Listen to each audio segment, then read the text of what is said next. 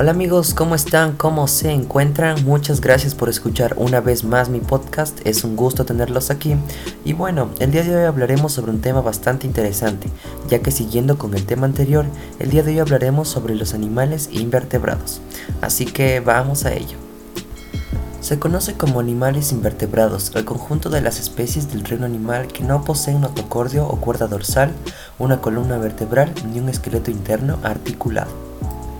En este conjunto se encuentran el 95% de las especies vivas conocidas, entre 1,7 y 1,8 millones de especies. Los invertebrados suelen además ser de tamaño menor en comparación con los grandes vertebrados terrestres o acuáticos, y aunque carecen de un esqueleto articulado, a menudo cuentan con exoesqueletos como los insectos o de cáscaras y caparazones de sustancias resistentes como los moluscos. El grupo de los invertebrados ha sido difícil de clasificar y estudiar, dado su tamaño pequeño y a la diversidad de entornos que habitan, pero se ha llegado a la conclusión de que existen seis tipos que a continuación hablaré sobre cada uno de ellos con ejemplos. En primer lugar tenemos a los artrópodos. Los artrópodos son seres que tienen las patas articuladas y un cuerpo dividido en partes distintas, como una cabeza, un tórax y un abdomen, y estos se dividen en cuatro grupos. Los insectos como moscas, hormigas, mosquitos, escarabajos, mariposas, abejas, entre otras. Los arácnidos, la araña, el escorpión o la garrapata. Los miriápodos, los pies y los mil pies. Y por último los crustáceos como el cangrejo, la langosta y el camarón. Otro tipo de animales invertebrados son los moluscos son los segundos más numerosos después de los artrópodos. Estos tienen el cuerpo blando y algunos protegidos por una concha calcárea dura de simetría bilateral. Estos se dividen en tres grupos.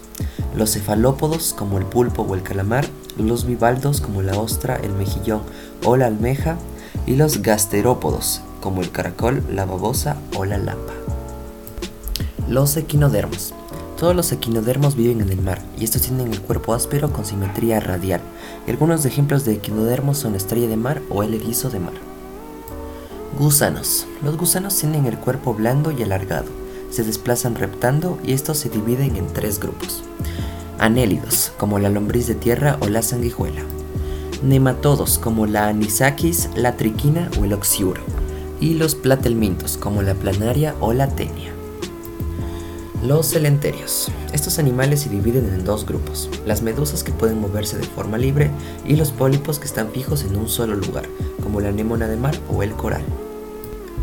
Y en el último puesto tenemos a los poríferos, que tienen un aspecto de planta y viven en el mar sujetadas a rocas u objetos sumergidos. Algunos ejemplos de estos son las esponjas marinas. Y bueno amigos, esto sería todo por hoy, espero que les haya gustado y los espero en el próximo episodio. Muchas gracias, adiós.